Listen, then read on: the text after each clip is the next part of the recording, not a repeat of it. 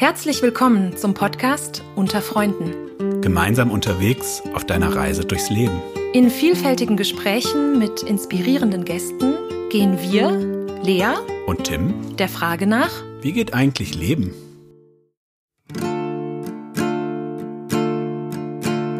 Home, I'm going home. I need a land to feel my soul. Take me home, take me home green, green hills and far away.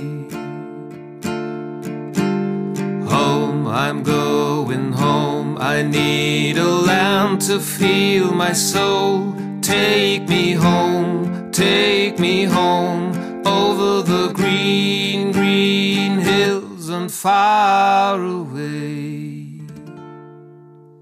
Hallo und herzlich willkommen zur neuen Folge von Unter Freunden. Ich bin Lea und heute gibt es eine kleine Premiere im Podcast. Wir werden nämlich mit dem heutigen Gast zum ersten Mal eine Podcast-Folge auf einer Fremdsprache machen. Und zwar ist das Französisch. Unser Gast ist Herr Abdoulaye Sek von der Einsatzstelle Sekarwangi im Senegal. Und jetzt wünsche ich euch einfach ganz viel Spaß beim Zuhören und bonne écoute. Voilà, c'était la petite introduction du nouvel épisode pour préparer et accueillir l'audience à cette première, un épisode du podcast en français. Je suis Léa et aujourd'hui, euh, j'ai le grand plaisir de parler avec Abdoulaye Sek, directeur et artiste de la structure d'accueil euh, Sekarwangi à Dakar, au Sénégal. Bienvenue Abdoulaye.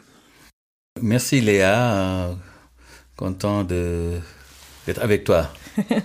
merci, merci beaucoup. Alors, euh, je t'ai introduit en tant que directeur, artiste, mais je pense euh, que tu es beaucoup plus. Euh, tu es pédagogue, médiateur culturel euh, et aussi euh, un, sage de la religion, je ne sais pas comment, comment oui, dire. Oui, effectivement, je suis artiste. Je suis aussi, je suis retraité en tant que fonctionnaire de classe exceptionnelle de l'éducation nationale. Euh, je suis retraité au ministère de l'Éducation en tant que conseiller et aussi au niveau religieux.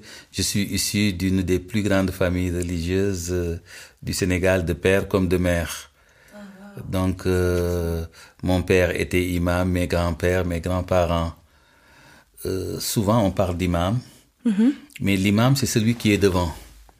Donc, oui. quand je suis devant mes frères, quand je suis devant des gens plus cultivés, euh, c'est eux qui se mettent devant selon l'âge, selon la piété. Mm -hmm. Parce qu'un imam, c'est souvent, on le dit souvent, mais c'est difficile. Un imam ne ment pas, un imam, un imam ne fait pas l'adultère, un imam doit être un exemple. Et donc, euh, il est choisi selon son intégrité, mm -hmm. selon ses qualités. Donc, c'est souvent prétentieux de le dire, mais quand même, j'ai appris le Coran, j'ai été... Euh, éduqué dans, dans ces principes, je peux diriger une prière, célébrer un mariage, prier pour les gens. Et je fais pour, tout pour être parfait. Voilà, dans cette voie wow, de perfection. Voilà. Ah, c'est très beau. Euh, donc, euh, voilà. Pédagogue, euh, j'ai fait mes études en France, mm -hmm. dans, la, dans différentes pédagogies. -hmm. Donc, depuis Freinet, Montessori, Waldorf, j'ai pratiquement pratiqué euh, les courants pédagogiques pour voir lequel peut-être était mieux pour mon pays. Ah, d'accord. Waouh, wow, ça c'est très intéressant et je crois il y a tellement de euh, sujets à propos desquels on pourrait parler. Ok, très bien.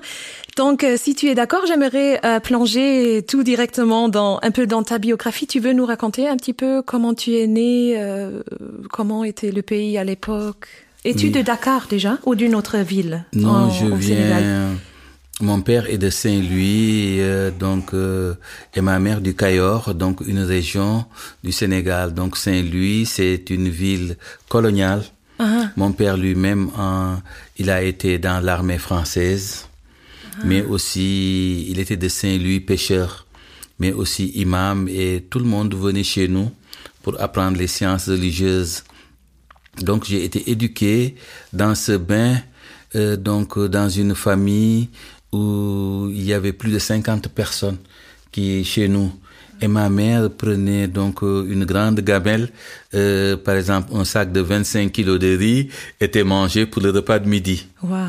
Et donc les gens venaient de divers horizons, euh, certains jouant de la musique, d'autres euh, parlaient, d'autres étaient des magiciens. Donc j'ai vu toutes les expériences de personnes, d'adultes qui venaient donc chez nous apprendre. Et nous, parallèlement, on était très jeunes, ils nous, ils nous racontaient plein de choses, ils nous apprenaient plein de choses. Et, mais la chose qui m'a beaucoup marqué, c'est ma grand-mère. Ah bon? Oui, parce que pendant les vacances ou quand j'étais plus jeune, j'étais avec ma grand-mère. Je l'aimais beaucoup. Elle m'a mené me promener donc dans la campagne. Et elle me disait que, vous voyez, Abdoulaye, moi, à l'époque, euh, je faisais de la teinture pour euh, euh, les nobles, pour les rois de la famille dont je suis issu. Je vais t'apprendre. Et on allait dans la campagne. Elle me disait, tu vois cette plante, tu connais son nom? Je connaissais pas. Elle me dit, voilà son nom de famille. Et très tôt, j'ai su distinguer les plantes euh, médicinales, les plantes tintoriales, euh, et puis mes oncles aussi, voir l'étoile du Nord, voir euh, les signes des oiseaux. Et donc, j'ai été vraiment éduqué dans un milieu très spirituel, et ça, ça m'a beaucoup marqué. Et jusqu'à présent, euh, je suis capable de transmettre toutes ces choses, et c'est de là que je tiens mes connaissances par l'exemple de mes parents qui étaient vraiment très proches de la nature. Mon père très proche de la mer, des étoiles et tout, et mes autres parents très proches de la forêt, de la brousse, de la campagne. Distinguer les cris des animaux, voir les empreintes. Ah, C'était ça vraiment. J'ai reçu une initiation spirituelle très dense. Très dense. Et pas, euh, comment dire, aussi de la nature, des De sciences. la nature, parce de- que tout simplement, j'étais un enfant vraiment de la campagne. Uh-huh. Oui, je suis venu euh, en ville pour les études. Mais sinon, entre la mer et la brousse. Donc, euh, voilà, donc j'ai eu vraiment cette éducation qui m'a beaucoup marqué et que je ne regrette pas parce que jusqu'à présent, euh, donc les histoires des animaux, euh, euh, nos mythologies, euh, dans un milieu de contes où chacun racontait des histoires. Mon père nous traduisait l'histoire des prophètes et tout ce qui s'est passé, donc c'était génial. Ah oui. Ah, ça a l'air vraiment, ça sonne vraiment magique. Oui, vraiment, c'est Ouais. magique. Et vraiment, je le dois à mes parents. C'est pourquoi maintenant, je peux parler de beaucoup de choses parce que c'était un enseignement très encyclopédique et très pratique. Mhm, je très vois. pratique. Et puis, on avait la diversité des gens qui venaient du Mali, de la Mauritanie, qui venaient parce que mon père détenait une scène tournante pour les poissons, un grand filet qu'il fallait tirer, qu'il fallait 100 personnes ou 50 personnes pour tirer les poissons. Et il venait donc euh, chercher du travail chez mon père. Et donc la nuit, on était avec eux. Et chacun nous racontait son histoire, son expérience, et donc nous enseignait de petites choses. Et donc euh, c'était c'était très bien. Ah, c'est très très beau. Et euh, tu as déjà écrit des livres à propos de cela? Euh, je- actuellement, des je, contes, je reprends les contes. Je reprends les contes euh, des pêcheurs. Je reprends les contes des Bassari. J'ai déjà édité sur l'Armatan avec une de mes amies rythmistes, Marie-Claude, euh, l'histoire de Samba, le pêcheur. Donc une, une mythologie dans, à, à côté du fleuve. Donc euh, l'histoire d'un crocodile qui est le génie du fleuve. Et là, j'ai écrit aussi un conte Bassari qui est... C'est un prénom, ça, Ça- oui, Qu'est-ce que qui- c'est? Le Bassari, Oui. ce- c'est un peuple qui vit, Ah, pardon. Mhm. qui vit au, au sud-est du Sénégal et qui ont des rites, qui ont des classes d'âge et, et qui croient vraiment en un être, le père caméléon. Ah, Parce qu'en fait, le caméléon peut changer de couleur. oui. Oui, mais intérieurement, il change pas. Et donc, le caméléon, euh, comme disait Ampateba, c'est une école. Donc, il dit toujours aux gens d'aller à l'école du caméléon. Parce que le caméléon a des vertus. Oui. Et donc, euh, le caméléon change de couleur. Changer de couleur, c'est s'adapter. C'est pouvoir être avec tout le monde. Mais, comme il le disait aussi, les signes, les symboles sont diurnes et nocturnes. Les diurnes, c'est-à-dire du jour, sont fastes. Euh, les nocturnes sont néfastes, c'est-à-dire changer de couleur au niveau diurne, c'est le bon côté, Euh, s'adapter. Mais changer de couleur au niveau nocturne, c'est être versatile, euh, quelqu'un sur qui on ne peut pas compter. Donc chaque symbole a deux significations, Oui. le jour et la nuit. Le jour, c'est toujours le bon côté, et, et, le, et la nuit, c'est toujours le mauvais côté. Le caméléon ne se retourne pas. Il fait pivoter son œil sur 360 degrés et voir ce qu'il y a derrière. Le fait de ne pas se retourner, ça montre une certaine sécurité. Et le fait, euh, au, niveau du, au niveau nocturne, le fait de se retourner, c'est quelqu'un qui n'est pas sûr de lui.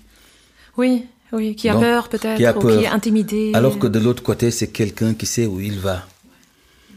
Le caméléon, euh, quand il euh, pose le pied, avant de poser l'autre, il accroche sa queue préhensible sur l'arbre, regarde s'il n'y a pas de danger avant de poser l'autre. Mais ce qui est génial, c'est que le caméléon a le ventre bourré d'une langue visqueuse qui lui permet de prendre sa proie, l'insecte. Mais s'il jette sa langue et qu'il rate sa proie, il ramène sa langue dans sa bouche, dans son ventre, réfléchit, prend la distance, regarde bien et cette fois, il ne va pas le rater. C'est pourquoi nous tous, nous devons pouvoir parfois ramener notre langue à nous. Avaler sa langue. Ah, j'ai fait mon examen, je ne l'ai pas eu. Non, je reprends, euh, je concentre mes efforts et je tente une deuxième fois. Ah oui. Et c'est comme ça que donc ça a inspiré beaucoup de sociétés. Et donc les fils du caméléon euh, sont en classe. Les pas mûrs, les presque mûrs et les mûrs. Et ils font trois ans d'initiation, cinq ans d'initiation, euh, six ans et une année d'acco- d'accomplissement, sept ans, pour devenir vraiment fils du caméléon. Donc, euh, et ils vivent ensemble. Et c'est vraiment euh, une ethnie qu'il faut beaucoup voir et qui a beaucoup d'histoire. Ah, et donc, j'ai dû, j'ai pu parler donc dans les certaines conférences de montrer leurs initiations qui ressemblent à d'autres. Hum, et finalement, c'est très riche. C'est très riche. Et ainsi que on, a- on verra la même chose chez les Sérères, chez les Diola. Et donc, on est vraiment dans un milieu très riche au niveau culture. Et je me rappelle maintenant, parce que les enfants ont besoin de connaître ça pour pouvoir euh, vraiment grandir dans la sagesse. Et c'est pourquoi il est temps qu'on reprenne tout ce patrimoine et qu'on donne ça à nos enfants plutôt que de prendre quelque chose qui vient d'ailleurs et que les enfants ne connaissent pas. Oui, je comprends, oui. Mhm. C'est, c'est beau. Et euh, tout à l'heure, tu parlais des langues. Donc là, je me demande, euh, je m'imagine, et les, les pluriculturalismes comme ça, je m'imagine que vous avez aussi, euh, ou tu es grandi avec plusieurs langues, et il y a plusieurs langues euh, au Sénégal, non? Il y a Qui plusieurs dialectes, oui, effectivement, Dialectes, quand plutôt. on parle. Euh, donc, euh, il y a les Wolofs qui sont majoritaires, il y a les Poulards, il y a les Diola, et selon qu'on est au nord, au sud, au centre, Ouais. il y a euh, donc euh, les différents dialectes. Mhm. Et maintenant, le Wolof est le plus parlé, mais tout le monde pratiquement peut un peu parler, et chacun a quelque chose de spécifique.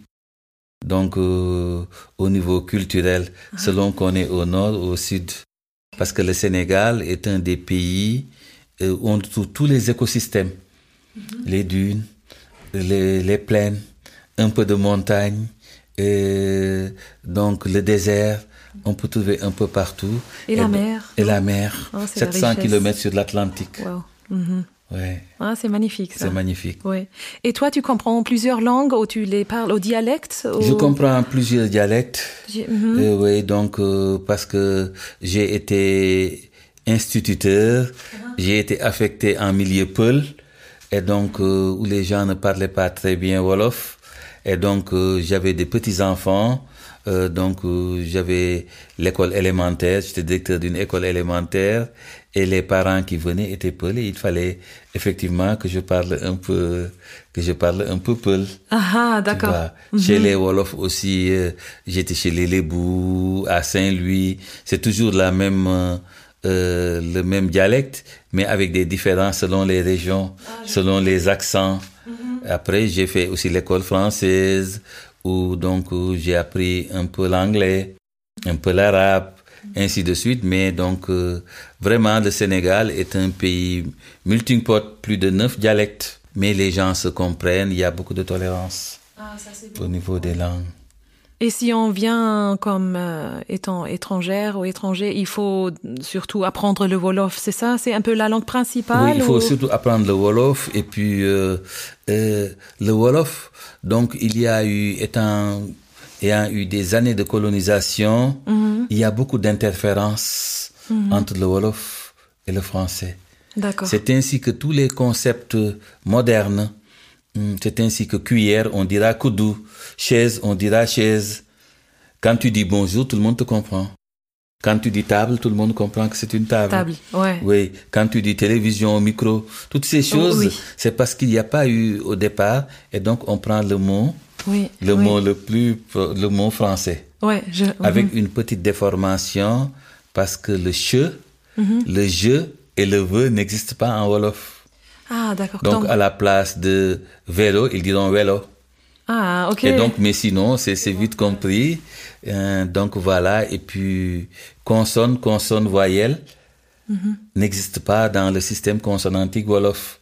Par exemple, le Wolof ne pourra pas dire, le Wolof qui n'a pas été à l'école ou tout, il ne pourra pas dire place. Mhm. Il va dire palace. Il va mettre une voyelle entre les deux. Je pensais ah, euh, dans la langue arabe, c'est pareil. Il Oui. faut toujours mettre des euh, voyelles entre oui, les entre les deux consonnes.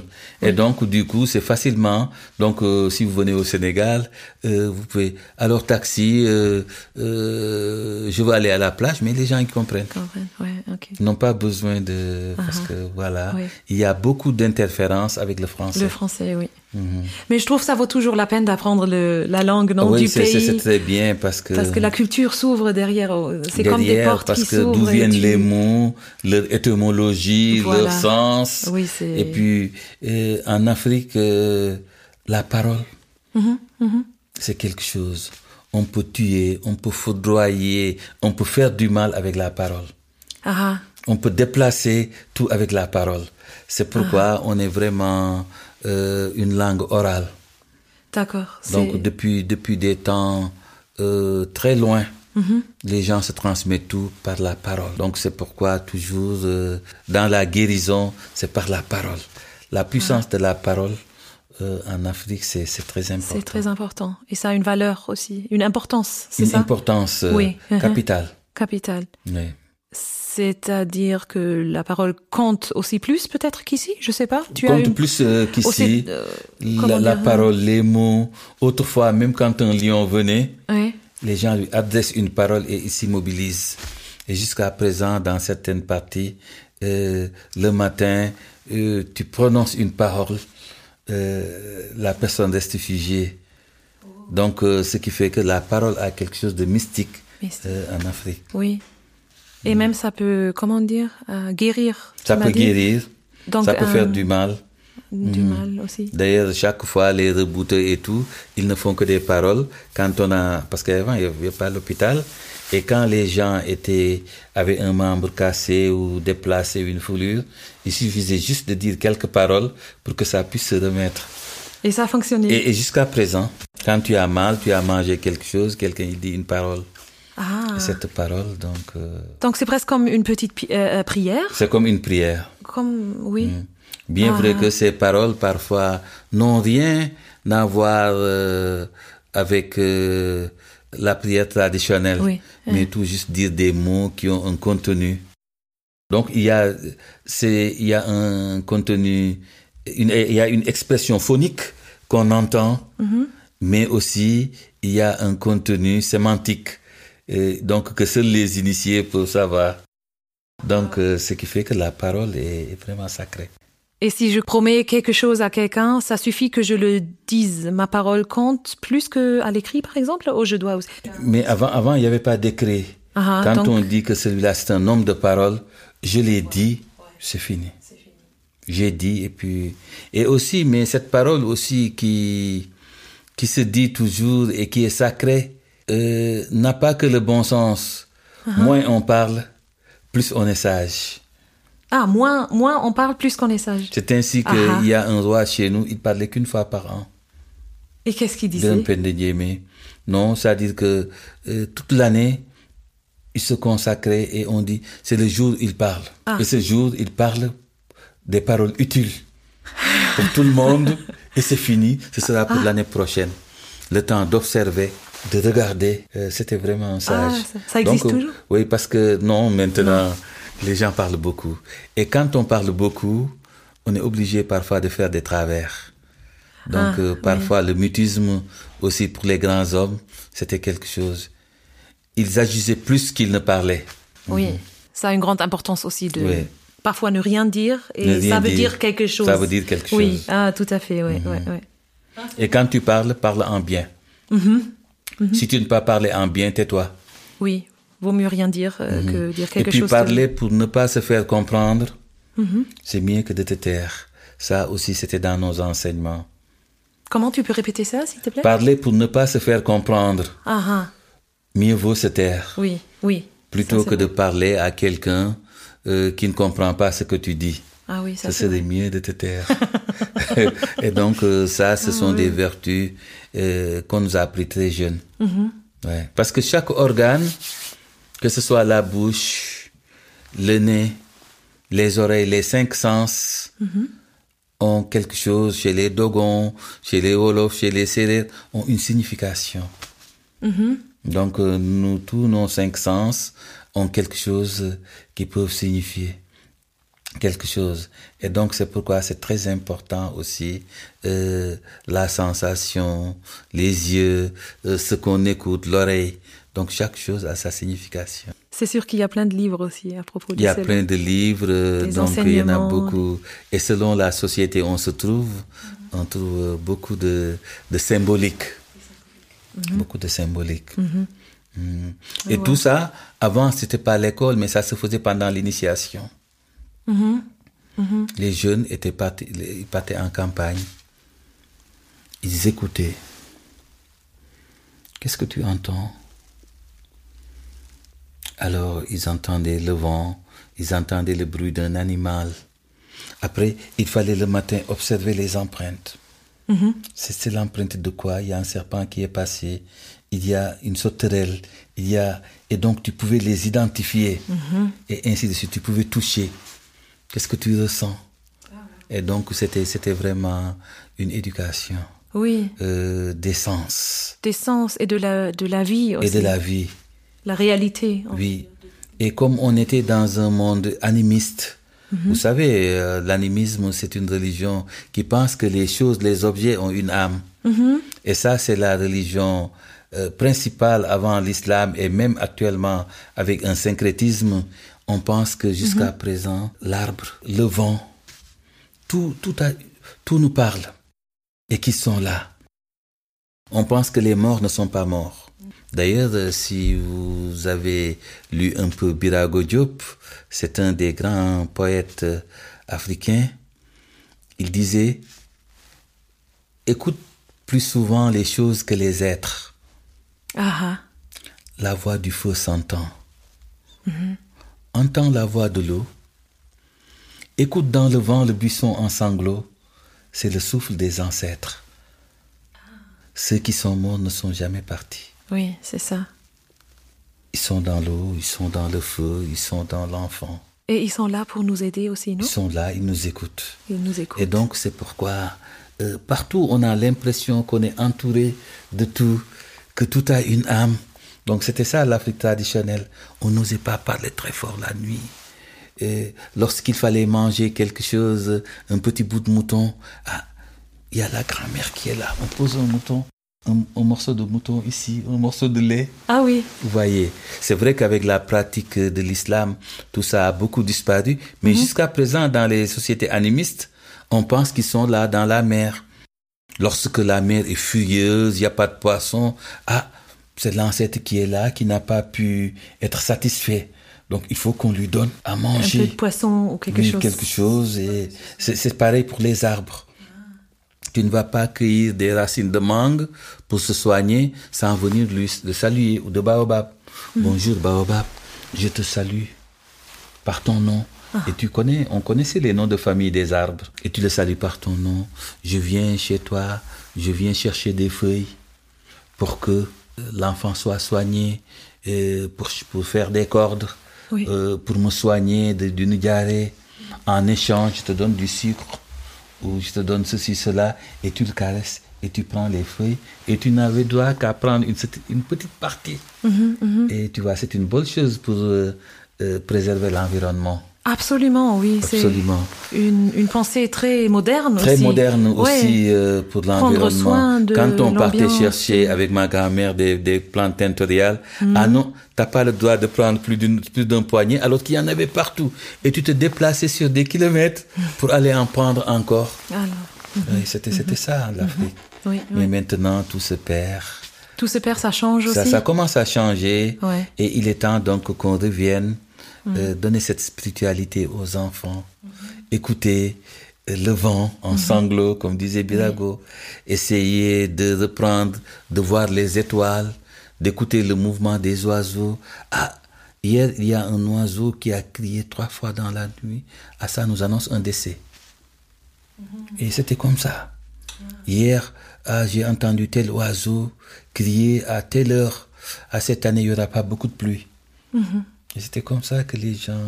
Et c'était correct, c'était vrai? correct, c'était vrai. Ah, waouh, ça c'est incroyable. Maintenant, les gens n'écoutent plus le chant des oiseaux, Mhm. le rugissement de certains animaux. Euh, Mhm. Ils regardent plus les étoiles pour voir. Donc, euh, c'est ici. Mhm. Cette année sera une année de chaleur.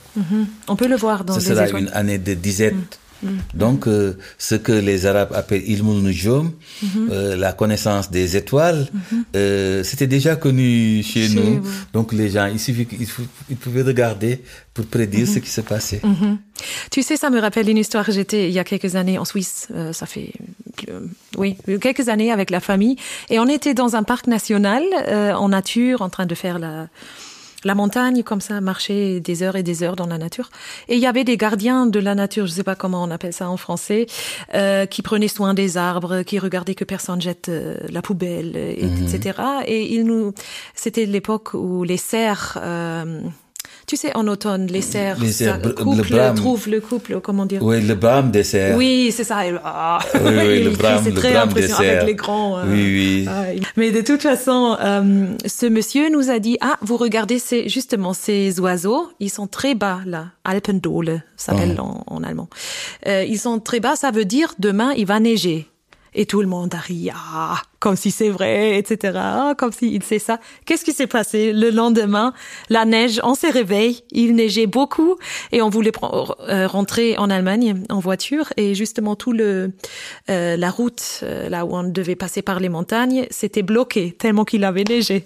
Donc on s'est dit c'est incroyable. C'est la même chose avec les connaît, hirondelles. Il sait les ça. hirondelles. Ouais. Euh, donc, euh, il peut prévoir l'orage selon qu'ils Oui. sont haut ou bas. Oui. On dit, ah, aujourd'hui, tu vois les hirondelles. Oui. Ils, ils savent qu'ils sentent l'orage. Ils savent qu'est-ce qui c'est dans l'air, non? C'est dans l'air. Oh, on dit la même chose pour les tremblements de terre, je crois. Oui, Avec oui. les animaux, ils, pré, ils ont un présence, Pendant non? 24 heures avant, il y en a qui, qui sentent les vibrations. Oui, qui personne des humains peut Mhm. Des humains, donc pour le voilà. Mhm. moment sentir ou savoir.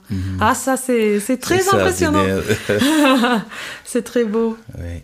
Et euh, je peux revenir au sujet de l'art que tu que tu as fait dès dès que tu étais petit. Ta, ta grand-mère t'a montré, c'est ça les... Donc ça, c'était au niveau La de la teinture. Teinture, Donc oui. euh, quel arbre pouvait teindre? Parce qu'il fallait quand même, euh, vous savez, après, euh, donc pendant moi j'étais pas né, Oui. donc la guerre 39, 45 autres, il y a eu une famine puisque tous les tous les produits agricoles devaient être euh, exportés en France pour nourrir euh, les militaires. Oui. Donc euh, les gens, il y avait, il paraît, ma grand-mère me disait qu'il y avait dans les maisons un seul habit Ah. et qu'on faisait avec des sacs de de farine à l'époque, c'était du coton. Oui. Et on se mettait un turban que quand quelqu'un devait sortir, on lui prêtait ça. Et après, quand il venait, il remettait cet habit. Ah, ah. Alors, face à ce problème, il fallait tisser les fibres. Oui. Il fallait les teindre. Ah. Et donc, c'est ainsi que, donc, euh, euh, par tâtonnement, finalement, les gens sont parvenus pour trouver des teintures durables. Mm-hmm. Et chaque couleur aussi avait sa signification. Ah, wow. C'est ainsi que, par exemple, l'indigo dont je suis spécialiste, euh, il avait un contenu vraiment mystique. C'était le bleu. Ce bleu qui était vraiment magique pouvait être quand quelqu'un avait mal, quand quelqu'un avait des problèmes de nerfs. Donc, il prenait non pas la plante, mais aussi s'habiller avec. Et donc, c'est ainsi que dans tous les rites en Afrique, euh, à la naissance, on recouvre le bébé en général de tissu indigo. Ah, d'accord. Euh, pendant la circoncision, il porte l'habit indigo. Au mariage, c'est l'habit indigo. À la mort, c'est couvert d'un pagne indigo. Ah, pas blanc, comme... euh, Euh, non, parce que l'indigo, c'est la couleur de la sagesse. Effectivement, le blanc, c'est le linceul, c'est l'espoir. Mais au-dessus, pour l'amener chez les cimetières, on met le tissu indigo dessus ou chez les autres un kita. Donc ça dépend de, de quel pays. Mais l'indigo, donc donc c'est bleu, c'est orangé. Moi, je me rappelle que lorsque les filles avaient mal, elles avaient leur période. Elle demandait des médicaments. Et oh là là, pourquoi tu prends euh, de l'aspirine ou de prendre des choses comme ça? On leur disait tout simplement de prendre un morceau de tissu blanc, de mettre de la cola qui est de la couleur orangée, qu'elles attachaient ici, euh, juste au niveau du pubis, et le mal était passé. Waouh. Donc c'était c'était juste qu'on attachait, qu'on mettait juste là. Oui, oui. Alors, euh, par la suite, quand j'ai été euh, un peu plus grand, j'ai dit, mais euh, je trouvais un peu absurde et j'ai cherché. euh, chez certains, j'ai trouvé que ça correspondait, cet orangé correspond à un chakra qui est là. Ah, chez d'autres aussi, l'orangé était une couleur et ainsi de suite, que l'indigo était, était ici. Ah, Vous voyez Et quand j'ai lu beaucoup de livres dans l'anthroposophie et tout, Oui. j'ai eu une, une certaine perception des couleurs, mais je me suis dit, mais ça, mais ça existait chez nous depuis longtemps. J'ai vu ma grand-mère faire, mais je pensais que c'était tout juste euh, quelque chose d'atonnement, alors que bien maintenant, on trouve que ces couleurs dans d'autres sociétés ont eu quand même euh, des aspects thérapeutiques. oui, tout à fait. Ah, c'est intéressant. Parce qu'on parle aussi, je pense, de quelle couleur. Ici, on est entouré de ces jaunâtres, jaune, Oui. orange. C'est accueillant, non? On dit que, on sent aussi personnellement que On les couleurs le ont des certaines. Pourquoi le jaune, pourquoi le bleu, pourquoi Oui. certaines couleurs nous amènent. Euh, par exemple, le bleu t'amène euh, vers d'autres horizons. Oui, Et à travers l'histoire, on a trouvé que les gens, de, par exemple, de la Grèce antique ne connaissaient pas le bleu. Qui, connaissait pas le bleu? Les, la Grèce antique, il y a, Ah, a, euh, Michel Pastoureau qui a écrit un livre qui s'appelle Bleu. Uh-huh. L'histoire du bleu à travers les siècles. Comment c'est revenu à la mode, euh, quelle signification ça a pris, Uh-huh. ainsi de suite. Et c'est très important. Et aussi, en même temps, ces couleurs aussi correspondent au degré de l'âme. Mm-hmm. Il y a des moments où on est dans le bleu, des moments où on est dans le violet. Donc, euh, et aussi, ça figure aussi euh, le spectre, le spectre solaire de la lumière, l'arc-en-ciel. Vous voyez donc euh, la signification qu'on lui donnait autrefois. Oui. Vous voyez donc les gens se mettaient à agenouiller devant euh, dans des sociétés primitives parce que cette décomposition de la couleur, quel sens ils avaient et on chantait quand on voyait l'arc-en-ciel. Donc tout ça c'est important parce que toujours dans toute la culture, il s'agit pas de dire si c'est vrai, si c'est faux, si c'est absurde, mais c'est tout simplement dire qu'en un moment de l'histoire, les hommes ont utilisé telle ou telle chose pour guérir, telle ou telle chose pour être content. Et c'est oui. ça. Oui. Et il y a certaines continuations, non? Il y a Oui, certaines choses qu'on fait jusqu'à Et c'est tout ce patrimoine immatériel que nous voulons euh, reconstituer. C'est pourquoi moi, très tôt, j'ai commencé euh, à prendre beaucoup d'objets Oui. pour, le, pour faire euh, quand même une collection des objets de notre patrimoine immatériel. Ah, ah. Comment pendant un certain moment, les gens ont utilisé des objets, les ont tournés en dérision euh, pour, euh, pour soigner, pour conjurer le mauvais sort, euh, pour faire des maléfices.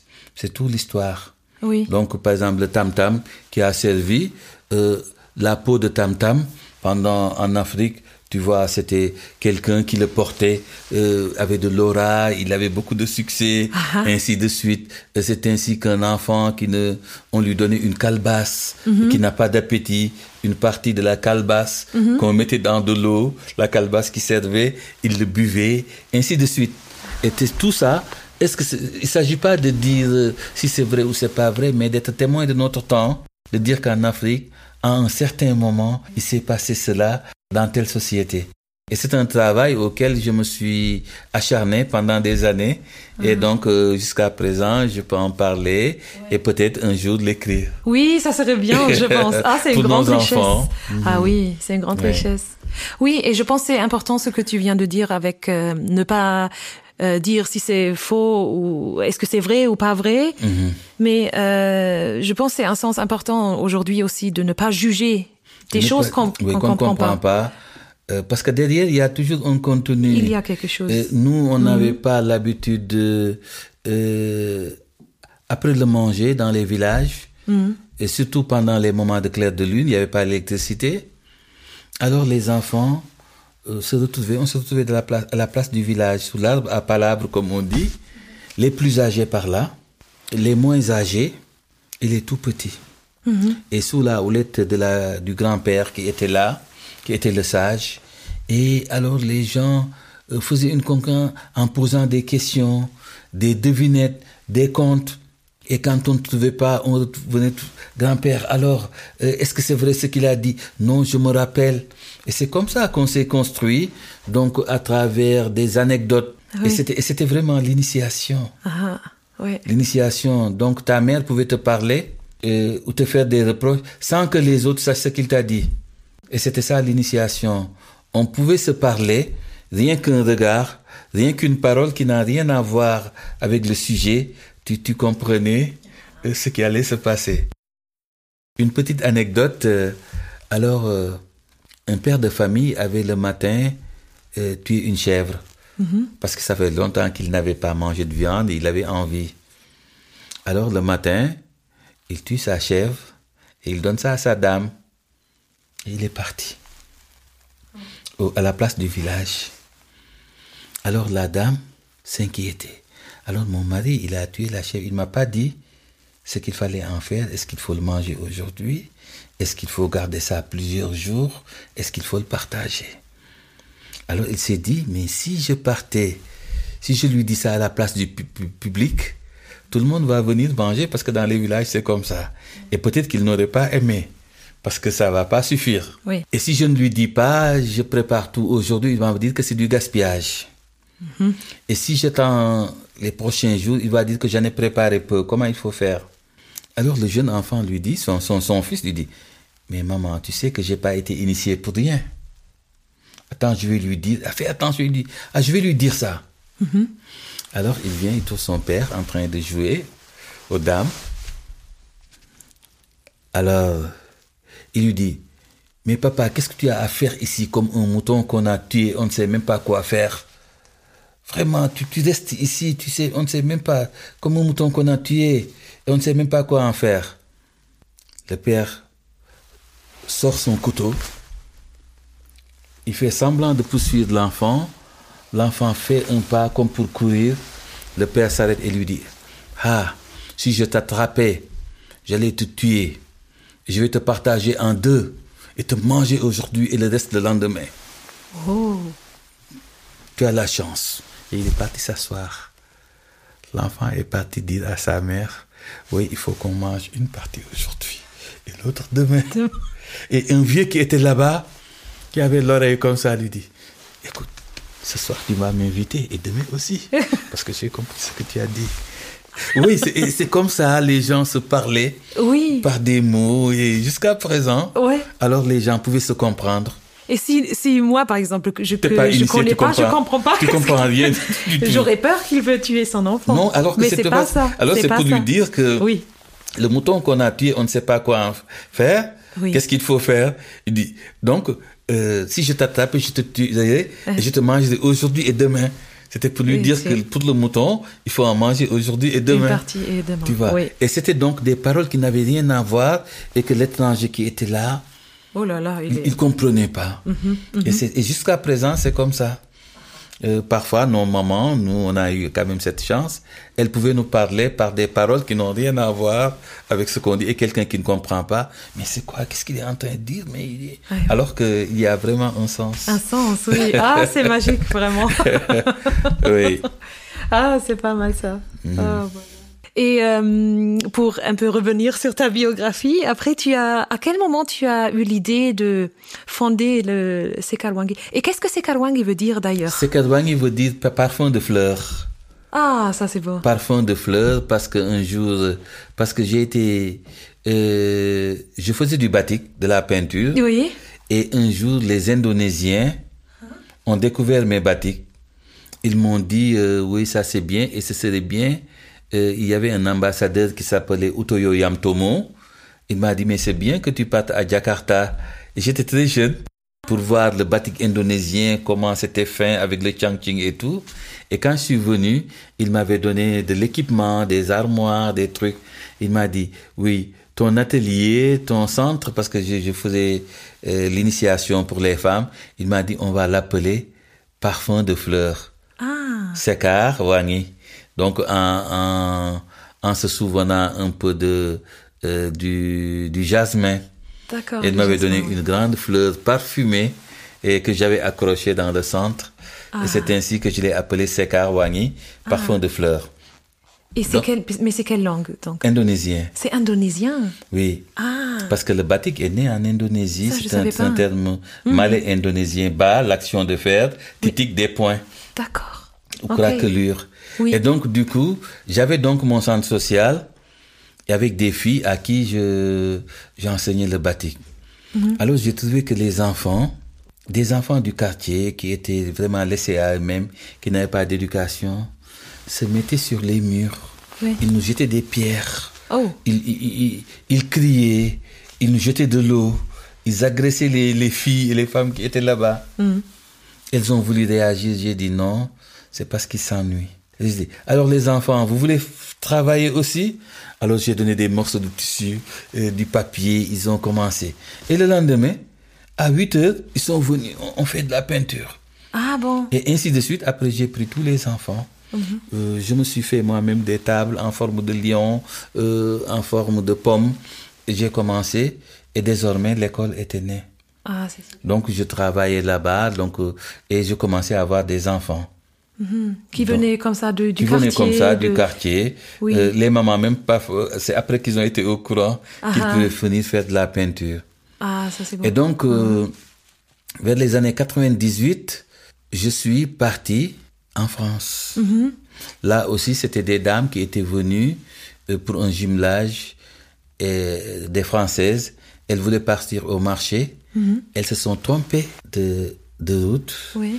Elles sont passées, ils ont vu Batik. Euh, et une dame est entrée avec tout un groupe, ils étaient presque 15. On dit, ah oui, on prépare notre jumelage en France, dans l'Allier, à Saint-Menou, euh, et particulièrement à Isère. Alors, qu'est-ce que tu fais? J'ai expliqué le batik, j'ai expliqué ma grand-mère, et il y en avait une qui avait les larmes qui étaient... Et est-ce que tout ça, tu pourrais raconter ça en France? Dans un petit village, tu pourrais faire des ateliers? J'ai dit oui, et ils m'ont fait un contrat Ah, en 1998. Donc en avril, je suis venu en France pour faire un atelier. Ça a eu beaucoup de succès et ils m'ont invité l'été. Wow. Alors l'été, j'étais dans un tout petit village, c'est là où se trouve la motte, c'est là où se trouve connais, Saint-Menou et tout.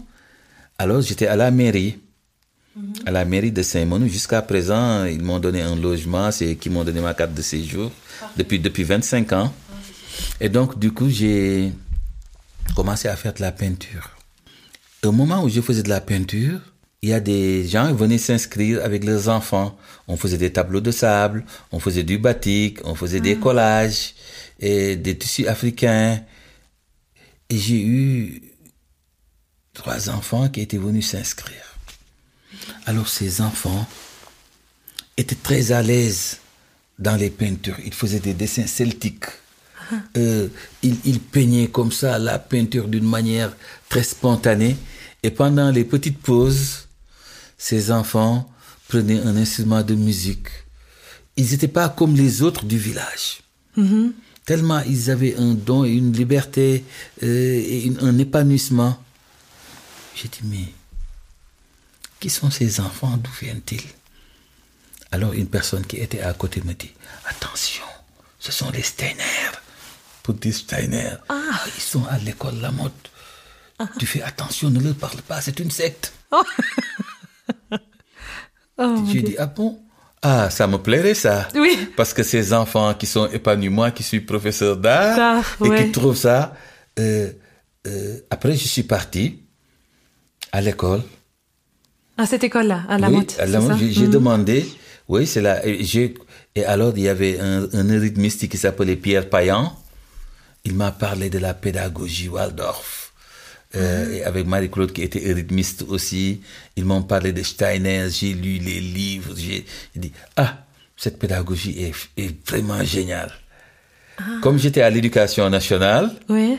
je suis parti, j'ai écrit au ministre, je lui ai dit que j'ai vu une pédagogie qui tienne en compte euh, vraiment l'être humain dans sa globalité. Et aussi, j'ai vu aussi, euh, au moment où l'art est traité en parent pauvre, parce que les enfants ne voulaient même pas de la peinture, parce qu'on n'en faisait pas dans les écoles. Et moi, je voudrais la promotion de l'art étant artiste.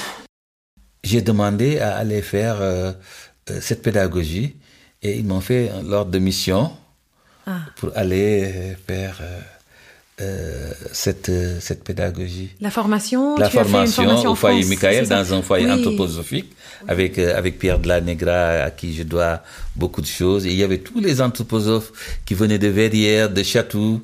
Donc j'ai j'ai eu à visiter Verrières, Chatou, et il y avait Marie-Angélique Cuisinier, je sais pas, c'est elle qui était de la communauté des chrétiens qui venait et on racontait les contes de Grimm avec euh, vraiment tout le contenu. Et j'ai vécu toutes les quatre saisons. Là-bas, l'hiver, c'était autre chose. Oui. Euh, le printemps, l'été. Et j'ai vu aussi, je, je l'ai vécu. Comment, par exemple, chaque saison pouvait être euh, en nous. Oui. Euh, tous ces gestes, euh, tu vois. Et donc, je l'ai vécu, donc, cet hiver. Et puis, j'ai vécu aussi comment c'était aussi avec l'homme. Tu vois, ce moment où il fait froid. Après, le printemps était venu. Après, tout le temps, on était en été. Euh, beaucoup de lumière et ça commençait à se dégrader. Et alors, euh, donc, euh, je lisais beaucoup de choses. Euh, je- euh, quand j'ai lu Quatre imaginations cosmiques de l'archange euh, de Rudolf Steiner, j'ai dit, mais ça, ça me parle. Ah, Parce que comment les anges interviennent dans les saisons, dans, euh, dans les saisons, euh, c'était quelque chose qui était proche de l'islam. ah, d'accord. Michael, les archanges. Comment tu vois Oui. J'ai dit, mais ça, ça me parle. Quand j'ai lu aussi Théosophie, et qu'on me parlait de, euh, de- de- des différents corps, le corps euh, physique, le corps astral, le corps éthérique. Je dis, mais nous, c'était évident pour moi en tant qu'Africain, Ah bon? Parce que nous avons déjà ces trois conceptions du corps et que même dans nos thérapies, quand la personne ne marche pas, quand le corps physique est un peu en conflit avec le corps euh, astral, l'éthérique ne marche pas. Et donc cette image euh, de la pierre, de la plante, euh, donc ça m'a, je me suis dit, euh, mais ça, ça m'intéresse. Oui. Comment acquérir la connaissance des mondes supérieurs, de Rudolf Steiner toujours, euh, l'initiation, euh, voyez, la nature humaine. Alors je commençais vraiment à m'intéresser. Wow. Et, Et tu quand- as tout compris tout de suite Tout de suite. Ah Après, bon, je me suis approché sur la métamorphose des plantes Ouais. en tant que et je me suis dit que et j'avais toujours cette conception de l'homme et aussi dans le Coran euh, Zulumati min an-nur. Donc l'homme euh, et les prophètes et la science a pour objet de sortir l'homme de l'ombre vers la lumière. La lumière, ouais. et donc cette lumière il faut qu'elle soit une lumière réelle. Euh, et donc euh, tout ce qui se passe entre euh, Hariman et Lucifer donc l'homme qui est la résultante de deux forces l'une qui l'amène vers les, le truc sombre Là, je me suis dit, pendant tout ce moment que j'ai vécu, j'ai dit, mais c'est vrai, Et donc, euh, oui, donc les plantes ont besoin quand même de ces forces formatrices pour pouvoir s'élever, grandir, revenir, retomber. Et c'est là que j'ai dit, ah, enfin, je comprends les, les mouvements de cette rythmie. Et cet hiver aussi que j'ai vécu la première fois, alors je me retrouvais intérieurement. J'avais pas la gaieté, le rire que j'avais au Sénégal. Malgré moi, je disais que pourtant je le vis. Donc j'ai vécu vraiment les quatre saisons. Oui. Et après, je me suis dit, et ça m'a permis de mieux compre- comprendre. Ouais. Et là, après, j'ai commencé à regarder euh, l'anthroposophie. Et à l'époque, euh, comme je vous le disais, j'étais déjà informaticien. Oui. j'avais une bonne place qu'on m'avait proposée. Et j'ai eu l'occasion à Madame Goebel, Nana, que je connaissais et qui, et qui m'avait beaucoup aidé pour le foyer Michael, pour le séminaire, pour me donner une bourse je lui ai dit que on me propose un poste d'informaticien. Non, Abdoulaye, euh, ton destin n'est pas là-bas. Il faut que tu restes dans l'éducation, tu pourras faire quelque chose. Ah, et donc j'ai dit que oui, d'accord. Parce que la vie, c'est pas que de l'argent. Donc, et je suis resté dans l'éducation où je pouvais apporter quelque chose. Oui. Et donc, après avoir vécu ça, je me suis, je me suis retrouvé euh, dans beaucoup de choses, de trouver. Alors, les gens me disaient, euh, pendant Noël, j'avais joué le rôle de, euh, de Melchior ou de Gaspard, le, le roi, le roi africain Ah, qui, est, oui. qui est venu donner la myrrhe. Oui, et j'avais joué ce rôle. J'étais donc le prince noir qui était venu donner au Oui. Christ et tout. Les gens m'ont dit, mais pourquoi tu... J'ai dit que, mais attention, Marie est apparue 35 fois dans le Coran Ouais. ouais. et 26 fois Jésus dans le Coran. Donc, euh, nous, nous, nous croyons en Marie. Et lorsque j'ai vu que la conception de... euh, parce que Jésus, dans le Coran, il est appelé Insa Ou Al-Masih ibn Maryam, et ainsi de suite. Mais le fait de dire Ruhullah, Jésus, l'Esprit de Dieu, et j'ai lu dans une revue un- qui s'appelle Tournant, ce concept que Dolph Steiner avait donné de cet esprit de Dieu, alors je me suis dit que encore de plus en plus. Donc ça a commencé à faire des, des questionnements sur l'anthroposophie, euh, la manière de vivre ça. Et euh, quand j'ai lu, parce que j'aime bien Goethe, Oui. euh, donc la théorie des couleurs et tout, j'ai appris avec euh, ces livres de Goethe et j'ai vu comment il y a personne au monde qui est plus proche de l'islam que Goethe. Ah bon? Ah oui, j'ai- j'ai beaucoup de ses écrits.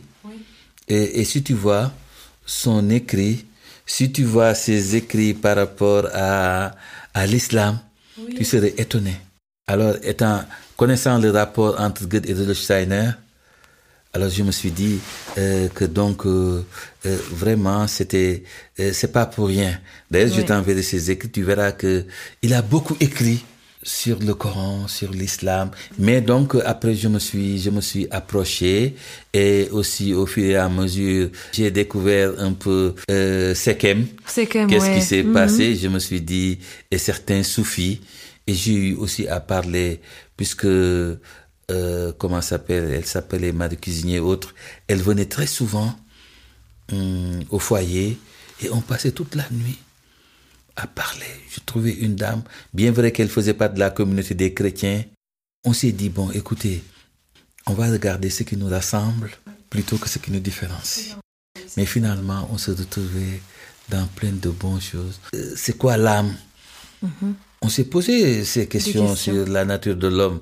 Et euh, moi, je dis que, écoutez, ce sont des questions qui existent et qu'on continuera à chercher. Puisque dans le Coran même, euh, euh, il dit, Yasalonaka. Quand si on te pose la question par rapport à l'âme, à l'esprit, réponds que ça, c'est du domaine de Dieu. Et donc, donc, il y a une certaine sagesse. Et puis la conception de l'homme. Ouais. Vraiment, pour que l'homme ait une conscience, pour que l'homme puisse évoluer, il doit d'abord parfaire sa nature, parfaire son environnement et se parfaire lui-même. Donc, euh, qui aime, l'homme, aime Dieu. Donc, le fait d'assainir son environnement, d'assainir euh, sa nourriture, d'assainir son corps, d'assainir son environnement. C'est donc aimer l'homme, c'est donc euh, participer à l'évolution de l'homme. Oui. Et donc, du coup, ça aussi, j'ai retrouvé que, donc, euh, il s'agit plus de ce qu'on disait, euh, la sagesse de l'homme et l'amour de l'homme, mais comment construire un homme? Tu comprends, en, en veillant à tout ça. Et donc, j'ai trouvé quand même cette pureté en soi. Tu vois, parce que moi, comme on dit, enracinement, ouverture. Je suis musulman, je suis sénégalais, je suis dans les valeurs de mon terroir, mais je tends la main à tout le monde. Donc c'est pourquoi la tolérance, euh, accepter l'autre, Oui. euh, euh, le respect des droits humains. Tu vois, je suis moi-même, je ne change pas. Parce que dans le Coran, dans Surat Rahman, vous allez trouver Ar-Rahman allama al-Quran, allamahu al-bayan. J'ai créé l'homme. Je lui ai donné une intelligence. Mais c'est quelle sorte d'intelligence? C'est une intelligence spéculative qui n'est pas comme l'intelligence du singe, qui est pratique. Oui.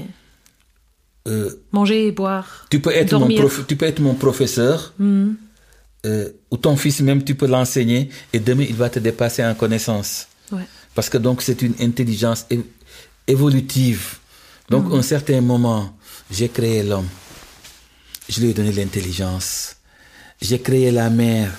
J'ai mis des trésors, des fleurs, des perles. Euh, j'ai créé le ciel et la terre. J'ai créé la nature.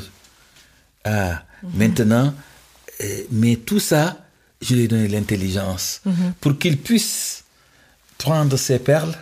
Dieu ne va pas te l'amener comme ça tout Ouais, de suite, euh, comme par magie. Alchimie, Oui. non. Tu dois te dire, oui, je dois aller en mer, euh, rechercher, retrouver le trésor, reprendre la perle, la refaire, prendre cette pierre, en faire un objet.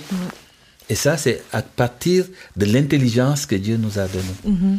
Donc, un certain moment, euh, tu proposes à la personne plein d'exemples. Il y a ceci, il y a cela, il y a du rouge, il y a du noir. Et c'est à toi maintenant d'utiliser ton intelligence pour voir qu'est-ce que tu prends. Ouais. C'est pourquoi quand on est venu ici en Occident, on a trouvé plein de cultures. Mais comme on a eu cette intelligence euh, et qui nous est propre à chacun, oui, moi j'ai choisi ça, mais je ne veux pas de ça. Et c'est comme ça qu'on doit éduquer nos enfants. Ouais. Les laisser parfois, c'est-à-dire leur donner de bons exemples. Et parmi ces exemples, ils vont voir en fonction de leurs intelligences qu'est-ce qu'ils vont. Donc, euh, et donc c'est pourquoi nous, on n'a jamais été déracinés. Parce que très, très jeune, on a eu cette base de nos grands-pères, de nos grands-mères. Euh, je ne change pas. Je peux changer d'apparence, je peux changer de truc, mais toujours, quand je vois quelque chose, je me dis, mais qu'est-ce que, qu'est-ce que, qu'est-ce que m'en dit l'islam? Qu'est-ce qu'il me dit à propos de ça? Je ne fais pas de polémique. Mais ça, je peux le retrouver. Ça, c'est une bonne chose qui me plaît dans l'anthroposophie. Ça, Ah. c'est une bonne chose qu'on peut éduquer, qu'on peut dire à nos enfants. Ça, c'est une bonne chose. Ça, je ne connais pas. Je ne touche pas. J'ai toujours dit aux gens, aux enfants, c'est vrai que à Dakar, au lieu d'apprendre, c'est bien, euh, de connaître, moi, c'est pour ma culture personnelle, de connaître les mythes celtiques qui existaient et tout, euh, les Atlantides et tout ce qui s'est passé. Mais pour nos enfants de l'Afrique, il faut d'abord qu'ils commencent à savoir euh, en Pateba, la création du monde, comment c'était autrefois. Bah oui. Et donc nous avons nos mythologies africaines Oui. qu'il faut développer plus que d'autres. Donc Ouais. tout en étant euh, dans la pédagogie Waldorf, nous, nous avons nos, nos exemples, nous avons nos mythes, nous avons nos légendes et nos contes. Et c'est vers ça qu'il faut aller. Il faut qu'on soit prêt à écouter les autres. Et si tout le monde dans, dans ce monde entier, on regardait ce qui nous rapproche, Ouais. plutôt que ce qui nous différencie, on serait dans un monde heureux. Oui, beaucoup mieux, je pense. Beaucoup mieux. oui, n'est-ce pas? Justement, actuellement, oh là là, avec toutes les crises dans, sur Terre, Ouais. dans ce monde, c'est pas facile toujours, je trouve. Mhm. C'est pas, Ouais. c'est pas évident. Mais ça, c'est vrai. Ça, c'est vrai. Donc, moi, bases, moi je veux toujours ouvert. voir qu'est-ce qui nous, qu'est-ce qu'on a en commun, qu'est-ce qu'on peut partager. Voilà. Mhm. Et tout, tout ce qui est sujet de différence, On n'en parle pas. Euh, ça fait bientôt 40 années, plus de mariage. J'ai jamais eu une contradiction avec ma femme. Waouh, ça c'est impressionnant. Jamais. D'ailleurs, les enfants, ils le disent. Et ils me disent, euh, euh, toi et ma mère, on dirait que vous êtes frères et sœurs. Les enfants, ils disent, attention. Ouais. Parce que j'ai dit, vous savez comment suis réussi, comment j'ai réussi? On ne parle jamais de quelque chose qui nous contradit. Ah, Au niveau politique, tu fais ce que tu veux. Ne parlons pas de ça. Quand on est chez nous, on parle de nous. On parle de oui. ce qui peut nous rendre heureux. Oui. Tout ce qui peut faire de la différence. Non, je préfère qu'on du parle côté. pas. Laisse de côté. Et puis c'est fini. Et ça a fonctionné. Et ça a fonctionné. Ah, Jamais de trucs. Ah non, non, non. Écoute ça, si tu en parles, si tu parles de ma famille, Mhm. euh, je vais me. Ça peut me toucher. Si je parle de ta famille, ça peut te toucher. Mhm. N'en parlons pas. Parlons de nous deux. Évitons, ouais, c'est ça, je comprends. ouais, je vois, je oui, vois. donc oui. c'est bien qu'on cherche ce qui nous, ce qui nous rapproche et comment Absolument. faire évoluer les choses. Oui. Et on a tellement de choses en commun. Oui, on a tellement, de, choses. en commun. Nous sommes des êtres humains, on a les mêmes. euh, Un de mes meilleurs amis, c'est Abbé Jean-Pierre. euh, euh, c'est un... Un religieux Oui, c'est un Abbé, religieux. Il a les 27 curés de Saint-Menou et aux alentours. C'est Oh. un Sénégalais qui est venu là-bas parce que la France est un peu en manque de curés. Alors un jour, il est Ça, venu, on a mangé du couscous sous le préau. Une dame qui était venue allumer ses serges passe par lui. Il appelle, mon père, je peux te parler? Il se met à côté. Tu sais qu'Abdoulaye était musulman? Et alors? Abdel lui dit, et alors? Ouais, voilà, Mais Abdoulaye, c'est avant tout mon frère. oui. Ah, Et, et maintenant, personne n'en parle plus. fin, fin d'histoire. Fin des Ouais, ouais. trucs. Ouais. Mhm. Tu vois, parce que d'abord, se connaître, Mhm. essayer de se parfaire et en même temps, euh, parfaire de la nature de l'homme Mhm. et beaucoup de tolérance, euh, ça pourrait approcher. Oui, absolument. Mais dès l'instant que chacun se met dans son coin, on ne pourra jamais s'entendre. Ça, c'est vrai. Voilà. Oui, c'est beau. Et je crois que c'est aussi des bons paroles pour la fin de cet euh, épisode parce que je regarde et Oui. oui, le, le temps a, a beaucoup avancé. Est-ce qu'il y a quelque chose pour, euh, pour finir que tu souhaites encore partager ou dont tu voudrais euh, parler qu'on a loupé maintenant euh, ou Non, c'est juste chose- que la situation du monde, euh, que vraiment les gens euh, euh, essaient de sauver ce monde, qu'il y ait un monde de paix, que les gens euh, essaient de se retrouver, euh, qu'il y ait beaucoup de tolérance, parce qu'on stigmatise beaucoup de choses, et essayer de trouver une solution commune pour que vraiment la Terre soit, euh, soit sauvée. Euh, donc ça, c'est très important pour moi. Oui, Oui, c'est vrai qu'on a beau parler de, euh, de développement durable Oui. avec tous ces objectifs, c'est très beau. Mais si, par exemple, nous, Africains, euh, on a pris beaucoup de nos terres, il n'y a plus, par exemple, dans nos pays, il y a très peu maintenant de terres arables. La mer a été pillée euh, par des produits toxiques, euh, le ciel, les rivières et tout. Et on pollution. parle toujours, on fait des politiques à l'extérieur pour parler de développement durable. Pourquoi ne pas demander à ces, à ces personnes de, de retourner, de laisser euh, ces terres pour vraiment atteindre ces objectifs? Ouais, ouais. Ah oui, Yeah. ça c'est vrai. on n'a plus de terre. On a, par exemple, lorsqu'on exploite l'or, euh, il y a le mercure, tout ça qu'on jette dans les terres. Quand on va exploiter les gaz, euh, l'uranium, tu vas au Niger, tu trouves des montagnes de déchets toxiques. C'est horrible, Euh, ouais. Et c'est horrible. Et on parle toujours euh, que le développement durable, quand on parle de ça, les ODD, tout ça, il faut vraiment l'Afrique. Mais qui a pollué l'Afrique? Ouais, bah ça c'est... Oui. Je laisse la question là. Oui. Voilà. Je pense qu'on est bien d'accord à propos de Oui. cela. Ouais. Ouais, Ça dérange, mais je pense que la politique devait aller plutôt Absolument, tu as vers ça. raison. Mhm. Absolument, oui. C'est important. Mais euh, voilà.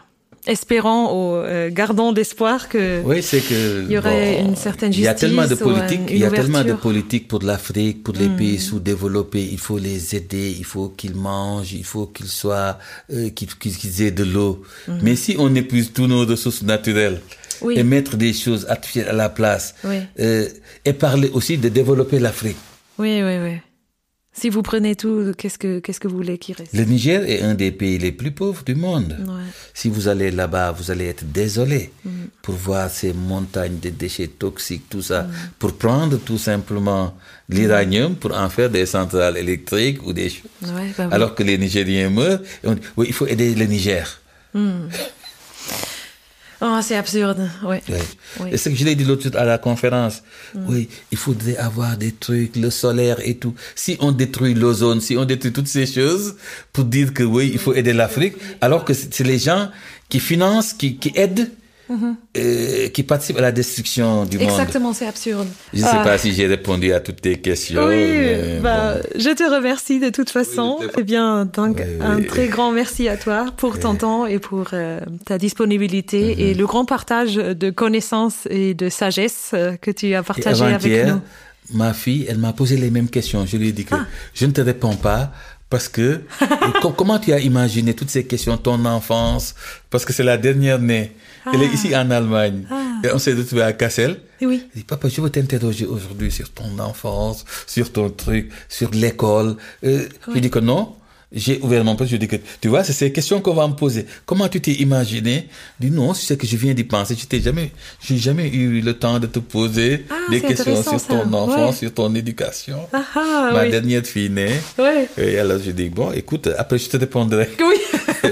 On peut partager le lien et elle peut écouter ça aussi si elle Ah, souhaite. c'est bien. Merci oui, beaucoup. il n'y a pas de souci. Voilà. Un grand merci à toi. Non, non, Et mais- euh, voilà. Voilà, donc, euh.